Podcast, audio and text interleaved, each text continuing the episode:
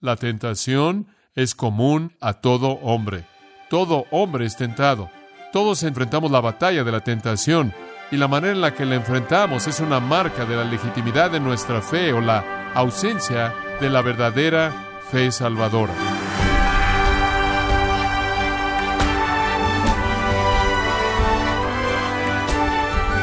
Le damos las gracias por acompañarnos en este subprograma, gracias a vosotros, con el pastor John MacArthur.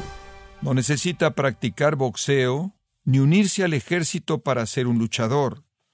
No importa su sexo o edad, si usted es cristiano, batallará diariamente con la tentación, nuestro enemigo invisible. La pregunta es, ¿quién tiene la culpa de nuestra tentación? Considérelo el día de hoy, conforme John MacArthur nos enseña la manera bíblica de manejar la tentación, en la serie Beneficiándonos de las pruebas de la vida, en gracia a vosotros. Abra su Biblia en Santiago capítulo 1. Vamos a estar estudiando los versículos 13 al 18. Santiago 1, 13 al 18. Observe su Biblia conforme le leo los versículos 13 al 18.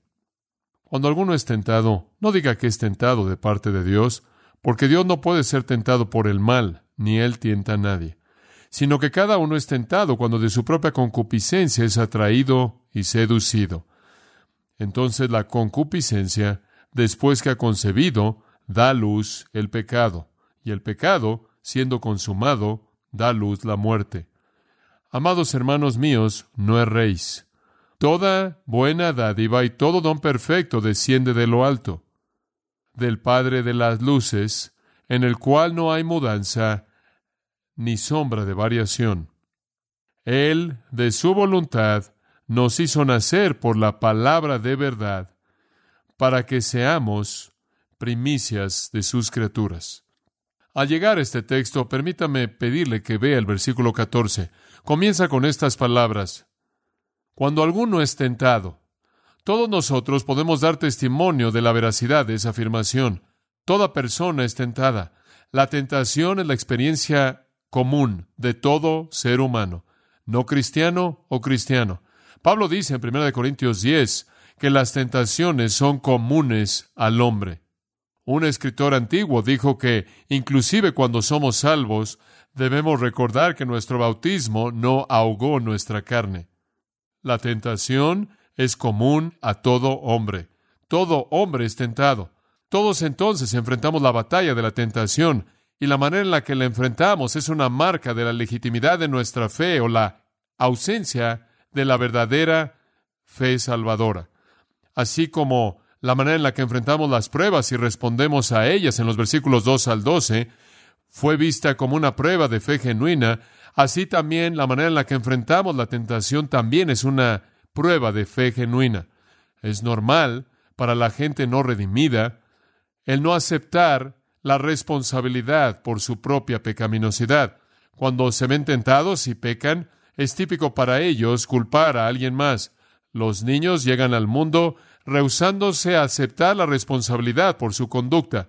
La primera vez que usted reprende a su pequeño niño por algo, su reacción inicial, automática, es decir, no lo hice, no fue mi culpa, pero no entiendes. Aceptar la responsabilidad total por la debilidad y la tentación no es algo que los hombres hacen muy bien.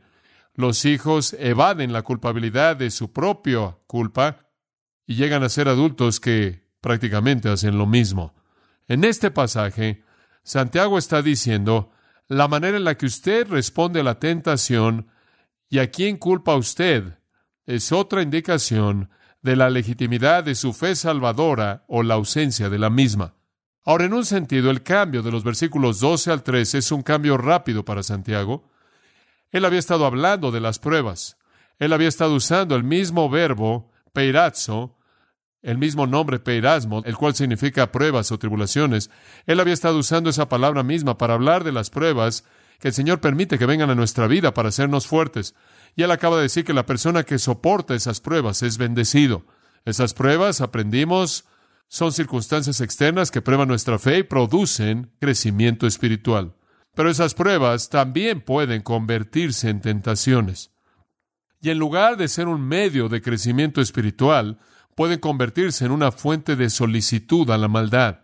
Toda situación difícil que viene a mi vida o me fortalece porque obedezco a Dios y permanezco confiando en su cuidado y confiando en su poder y entonces o crezco o me veo tentado a dudar de Dios, negar su palabra, desobedecer, hacer lo que es práctico y de esta manera he caído y me he vuelto presa la solicitud a hacer el mal. La misma palabra que significa una incitación a la maldad también es usada para hablar de una prueba. La diferencia es cómo responde a la misma. Si usted responde a una prueba con obediencia, entonces descubrirá que es un medio para crecer espiritualmente. Si usted responde a una prueba con desobediencia, se ha convertido en una tentación y usted se ha vuelto presa de ella. Toda prueba tiene el potencial de volverse una tentación dependiendo de nuestra respuesta. Entonces, Santiago hace este cambio de las pruebas que nos llevan al crecimiento y bendición a tentaciones que llevan al pecado y a la muerte. Toda circunstancia de la vida que enfrentamos entonces nos provee con una decisión. De hecho, demanda una decisión. ¿Perseveraré? ¿Avanzaré en fe en Dios al obedecer su palabra? ¿O escucharé la voz que sugiere cuál es el camino fácil de salir, el cual es la desobediencia, y caigo en pecado? Ahora, si caigo en pecado, ¿quién tiene la culpa? ¿Es la culpa de Dios quien trae las pruebas o las permite? ¿Es la culpa de mis circunstancias? ¿Es la culpa de que yo fui creado por Dios como soy y no puedo evitarlo? ¿Quién tiene la culpa? Si Dios trae las pruebas, ¿acaso entonces Él es responsable cuando se vuelven tentaciones? Este asunto de quién tiene la culpa en la tentación por el pecado es el corazón de este pasaje. Y es algo esencial porque realmente es algo tan antiguo como el pecado. Es algo extraño pero es una creencia antigua que Dios es responsable por nuestra tentación y nuestro pecado. Santiago prohíbe de manera absoluta un pensamiento así. De hecho, él implica que alguien que realmente conoce a Dios tiene una mansedumbre y un quebrantamiento por su propia culpabilidad por el pecado y no pensaría en culpar a Dios como un acto continuo, aunque ocasionalmente podamos tener ilusiones así. Ahora observe de nuevo en el versículo 13 que usted tiene un participio presente pasivo. Cuando alguno está siendo tentado, no diga, mientras que esté en el proceso de pelear la batalla, mientras que esté en el proceso de ser tentado, que nadie se justifique a sí mismo, que nadie evada su responsabilidad al decir Dios está haciendo esto. Cuando usted está en el camino de la tentación continua y usted se está acercando al borde de ceder, no se justifique diciendo que es tentado por Dios. Ninguno diga eso. Usted casi podría colocar entre comillas, la frase soy tentado por Dios, como si él estuviera usando esto como una cita de una persona que está en esa situación misma. Ahora quiero mostrar algo muy interesante en la selección de preposiciones en este versículo. La frase en español solo tiene una manera de expresarlo de parte y un significado, pero en el griego hay dos palabras que pueden ser traducidas de parte de. Una es apo y la otra es jupo. Son palabras muy importantes. APO y la otra UPO. APO significa remoto, algo distante, una relación indirecta. JUPO significa una agencia directa, el que de hecho lo está haciendo. Aquí la selección es APO, algo distante, y lo que él está diciendo es, cuando alguno es tentado, no diga que es tentado de parte de Dios, no que Dios está ahí directamente tentándome, sino que Él de manera remota es la causa real de este problema. A distancia. Dios es el que me creó de esta manera, que creó mi circunstancia, me colocó en este medio ambiente, causó que todo esto sucediera. Él es el que realmente es responsable. No es algo normal que alguien diga, Dios de hecho me está solicitando a hacer el mal. Pero es común que la gente diga, es Dios quien me creó en la situación en la que estoy y por lo tanto Él en última es responsable por lo que yo hago. La mayoría de los hombres no llegan al punto de ver a Dios como el tentador directo, pero piensan que Dios de manera indirecta tiene la culpa. Apo, al permitir la situación y la posibilidad de fracaso, entonces esto diría, jamás te atrevas a decir que Dios no solo no es el agente cercano de la tentación, sino que Él ni siquiera es el agente remoto de la tentación. Nunca digas eso. Nunca te veas a ti mismo como una víctima pobre de la providencia de Dios, o de la creación de Dios, o de que Dios permite que algo suceda. Esto no es culpar a Satanás, esto no es culpar a los demonios o al mundo de los hombres, sino que Santiago prohíbe que se culpe a Dios. Proverbios 19.3 dice, la necedad del hombre pervierte su camino y su corazón se enoja contra Jehová. Filón dijo, cuando la mente ha pecado y se ha distanciado de la virtud, culpa las causas divinas. Y tiene razón. Escapar la responsabilidad por el pecado es un pasatiempo humano favorito y en cualquier momento en el que usted culpa a algo más, quizás usted en últimas está haciendo que Dios sea responsable, quien creó todo. Algunas personas inclusive han llegado al punto de decir que Dios tiene la culpa en la tentación y si usted no cree que es así, entonces acuérdese de Mateo 6:13, en donde la oración de los discípulos dice, no nos metas en tentación. Leí un escritor esta semana quien dijo que tenemos que rogarle a Dios que no nos meta en tentación, porque si no se lo pedimos, Él lo hará. Santiago no tiene lugar alguno para un fatalismo tan necio como ese, como el hombre pobre quien culpa su pobreza cuando él se vuelve un ladrón y roba y piensa que se justifica en su robo porque él era pobre y culpa sus circunstancias, como el borracho quien sale y choca en su auto y mata a alguien en el proceso y culpa a su esposa por un matrimonio infeliz o una unión infeliz o culpa a sus negocios, su trabajo por llevarlo a beber o la presión y se siente justificado de cualquier culpabilidad real. Así son los hombres cuando culpan a Dios por hacer sus pasiones internas. Los hombres culpan a Dios por crear sus circunstancias. De nuevo, Robert Burns, el poeta escocés, dijo que él, y cito, era impulsado por las pasiones, sin embargo, la luz que lo desvió realmente era luz del cielo. Fin de la cita. De nuevo, expresando lo que los hombres han pensado durante años, y es que ellos realmente no son responsables por la manera en la que son, simplemente así fueron hechos. Santiago dice, esto es intolerable. Dios no es responsable por la tentación. Usted no puede decir eso, y si Él no es responsable por la tentación, Él no puede ser responsable tampoco. ¿Por qué? Por el pecado que resulta de ella. Ahora, para apoyar esa exhortación en el versículo 13, Santiago nos da cinco pruebas, cinco pruebas, y esto es simplemente tan rico, y quiero que entienda esto porque esto es muy, muy práctico. Hay cinco pruebas de que Dios no es responsable por la tentación y por lo tanto por el pecado. Número uno, la naturaleza de la maldad. La naturaleza de la maldad. Versículo 13 dice, cuando alguno es tentado, no diga que es tentado de parte de Dios, quien es la causa indirecta. Y aquí está la razón. Porque Dios, porque Dios, literalmente en el texto griego dice, Él no tiene experiencia con la maldad, ni Él tienta a ningún hombre. Ahora escuche esto. Estas son noticias. Porque los dioses paganos y las deidades paganas de la historia religiosa siempre se prestan a la tentación. ¿Alguna vez ha leído mitología griega? ¿Alguna vez ha leído de las deidades de la Asia antigua? ¿Alguna vez ha leído algún estudio etnológico que muestra las religiones de los hombres? Descubrirá que las deidades y los dioses del paganismo siempre se prestan a la tentación, a la maldad, y ellos mismos con frecuencia son vistos como pecando y tentando a otros a pecar. Y la razón es que, debido a todos los dioses falsos, escuche esto, son la creación de las mentes de hombres caídos o las mentes de demonios caídos, y han salido de ese estado caído y por lo tanto manifiestan la misma corrupción y la misma impiedad de la que surgieron.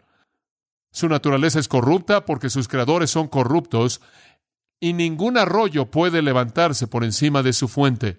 Pero Dios dice, no puede ser tentado por el mal. La palabra es usada solo aquí en el Nuevo Testamento, apeirastos, significa Él no tiene experiencia en la maldad. Él no tiene experiencia alguna de la maldad. Él no tiene capacidad para cometer maldad. Él no es vulnerable a la maldad. Y por cierto, la palabra mal es neutro plural sin un artículo, simplemente un mal de cualquier tipo. La esfera entera del mal no tiene manera alguna de penetrar la naturaleza de Dios. Todo mal es repulsivo para Dios. No puede hallar lugar alguno en su naturaleza santa. Entonces la naturaleza del mal está infinitamente apartada de la santidad de Dios. En Levítico 19.2 dice, Jehová es santo. En Levítico 20.26, Jehová es santo. En Isaías 6, santo, santo, santo. 1 Pedro 1.16, el Señor es santo. La santidad no puede ser penetrada por el pecado. Entonces la naturaleza de la maldad nos aparta de Dios. Él puede ser solicitado a la intención mala. Yo creo que Satanás en Job 1 vino delante de Dios a tratar de hacer de que Dios perdiera la fe en su propia capacidad de mantener la virtud justa en uno de sus santos verdaderos. Esto es Job. Yo creo que Apocalipsis 12:10 dice que Satanás siempre es el acusador de los hermanos.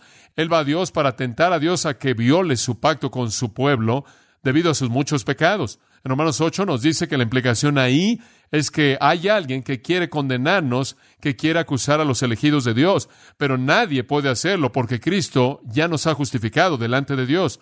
Pero yo creo que Satanás en cualquier momento y lugar tiene acceso y quiere venir delante de Dios, pero Dios no tiene vulnerabilidad alguna debido a que la naturaleza del mal es totalmente diferente a la naturaleza de Dios. Él es impregnable al ataque del mal.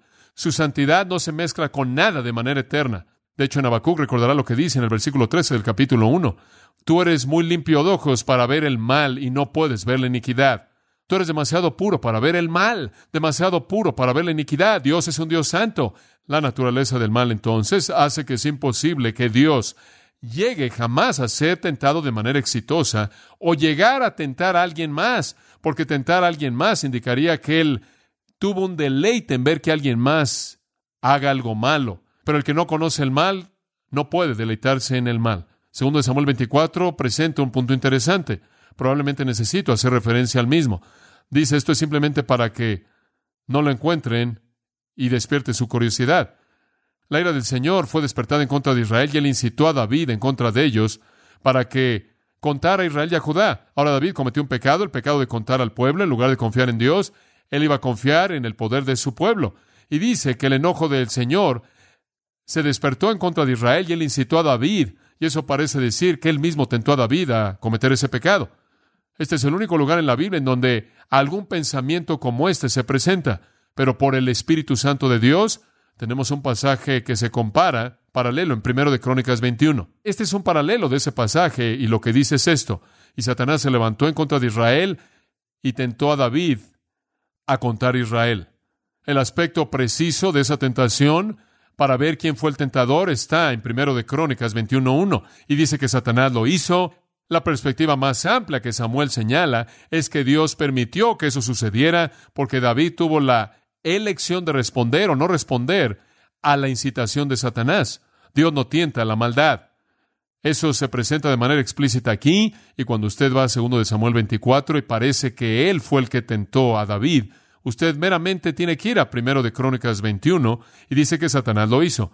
Lo que el escritor de Samuel está diciendo es que estuvo dentro de lo que Dios permitió para cumplir el juicio de Dios si David de hecho escogió hacer lo malo. Mateo 4 dice que el Espíritu Santo llevó a Jesús al desierto para ser tentado por el diablo. De nuevo alguien dice, bueno, ¿acaso Dios por el Espíritu llevó a Jesús a ser tentado? No, lo llevó para ser probado y debido a que él aprobó todas las pruebas, ninguna de ellas fueron realmente tentaciones porque nunca lo llevaron a qué? A pecar.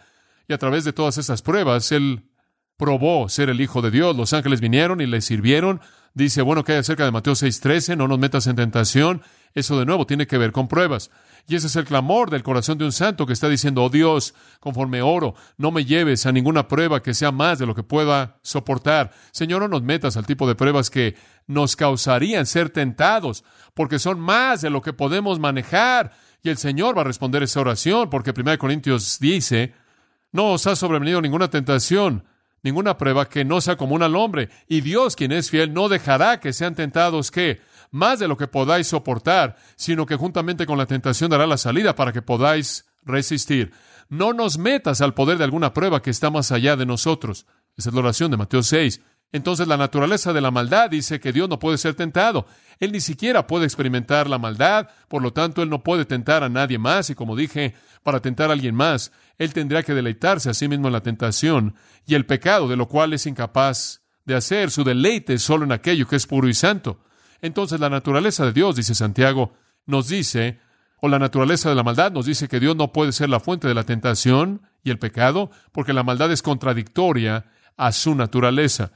En segundo lugar, la naturaleza del hombre. La naturaleza del hombre, no solo lo que es la maldad, sino lo que el hombre es. Observa el versículo 14. Esto es tan interesante. Sino que cada uno es tentado, literalmente jecastos, sino que cada uno, cada individuo es tentado cuando es atraído de su propia concupiscencia y seducido. O sino, es la primera palabra. Aquí está el hecho que es esencial. La tentación no viene de Dios, sino que cada hombre, cada uno de nosotros, sin excepción alguna, todo individuo, no hay ninguno que esté afuera de esta afirmación. Toda persona es tentada, ese es un tiempo presente, está atravesando por la experiencia repetida de la tentación cuando él es atraído y seducido. Escuche esto, subráyelo por su propia qué? Concupiscencia. Atraído o seducido son dos palabras interesantes. Ambas son participios. La primera viene de la caza de animales y es usada de atraer a un animal a una trampa. El animal es llevado a la trampa, atraído a la trampa y el animal es llevado a la trampa. El verbo mismo, helkomai, significa ser llevado por un poder interno, un poder interno. Significa ser llevado a una trampa, ser llevado y atrapado. Es un término de caza de animales.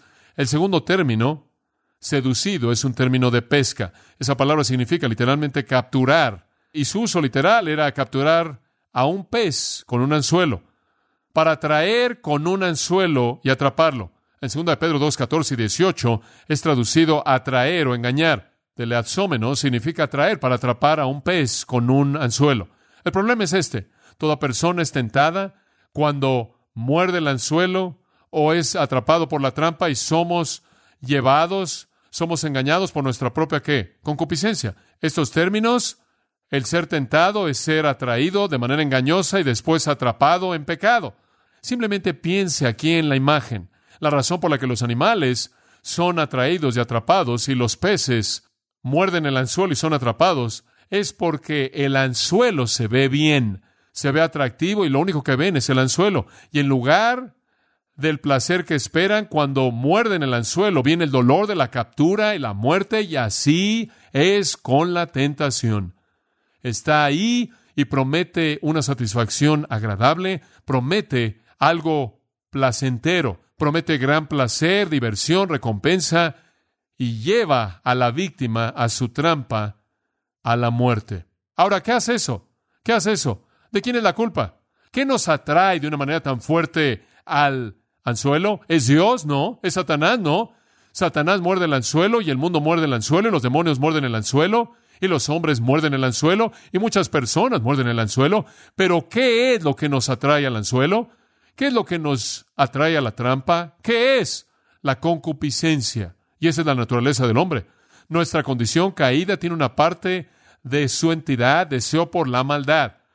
Note que no dice que él es atraído de la concupiscencia, sino de su propia concupiscencia, muy enfático, su propia enfatiza que no estamos hablando de algún término genérico que todo mundo posee en común, sino que no es igual para toda persona, sino que cada uno, costas, cada individuo tiene su propia inclinación de deseo pecaminoso, lo cual es lo que lo atrae al anzuelo. ¿Y no es verdad que la pasión de una persona es la repulsión de otra? Claro que sí. Yo veo a personas quienes literalmente por su concupiscencia son llevadas a la homosexualidad. Eso me repulsa de manera total. Usted puede mover ese anzuelo enfrente de mí y usted va a ver que me voy en la dirección opuesta. Todos tenemos cierta, no quiero usar la palabra virtud, pero todos tenemos ciertas características en nuestros deseos pecaminosos, en nuestra concupiscencia, que nos hacen vernos atraídos a ciertas trampas y a ciertos anzuelos que otros. Y esa es la razón por la que él está individualizando esto al decir de su propia concupiscencia. Ahora esto se refiere a la inclinación del alma a disfrutar o adquirir algo. La palabra concupiscencia es epitumía. La palabra medular es tumos. La preposición se le añade. Significa el deseo del alma, la pasión fuerte del alma. Y el problema cuando pecamos no es Dios, el problema ni siquiera es el diablo, el problema ni siquiera son los demonios, el problema ni siquiera es el mundo, los hombres impíos. Escuche, el mundo, los hombres impíos, los demonios y el diablo, todos rodearon a Jesucristo en su vida entera. Sin embargo, él nunca pecó porque nunca en él hubo epitumía alguna, no hubo concupiscencia, no hubo atracción en él, no hubo nada en él que lo atrajo al anzuelo en manera alguna. Como puede ver, el problema no fue el tentador que estaba afuera. El diablo no lo hace hacerlo usted, como algunos dicen. El problema no es el tentador que está afuera, sino el traidor que está dentro. Ese es el problema. Nuestra tendencia a ser tentados se debe a la naturaleza del hombre y sus propios deseos peculiares y el alma de cada persona tiene sus propios patrones de deseo carnal y como resultado de su ambiente y su crianza y sus decisiones personales.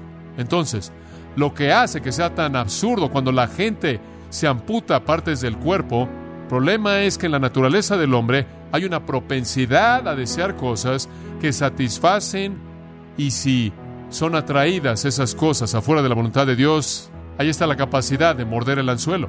Por cierto, notará que dice, cuando él es atraído de su propia concupiscencia, aquí hupo es usado, el engaño real es la concupiscencia. El agente cercano y directo y la causa responsable del pecado es la concupiscencia. Pogo dijo, hemos encontrado al enemigo y el enemigo somos nosotros. Es correcto, es profundo, el enemigo somos nosotros.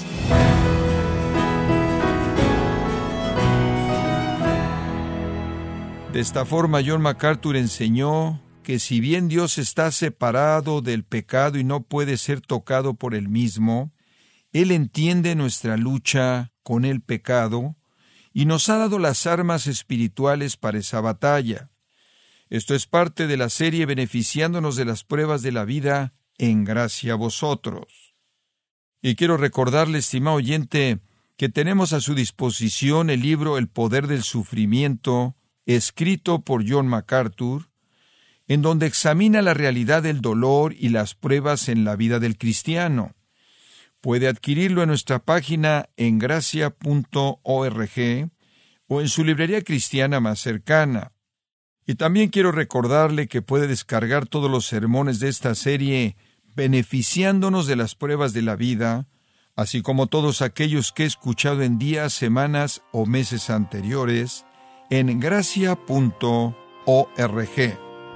Si tiene alguna pregunta o desea conocer más de nuestro ministerio, como son todos los libros del pastor John MacArthur en español, o los sermones en CD que también usted puede adquirir, escríbanos y por favor mencione la estación de radio por medio de la cual usted nos escucha en gracia a vosotros.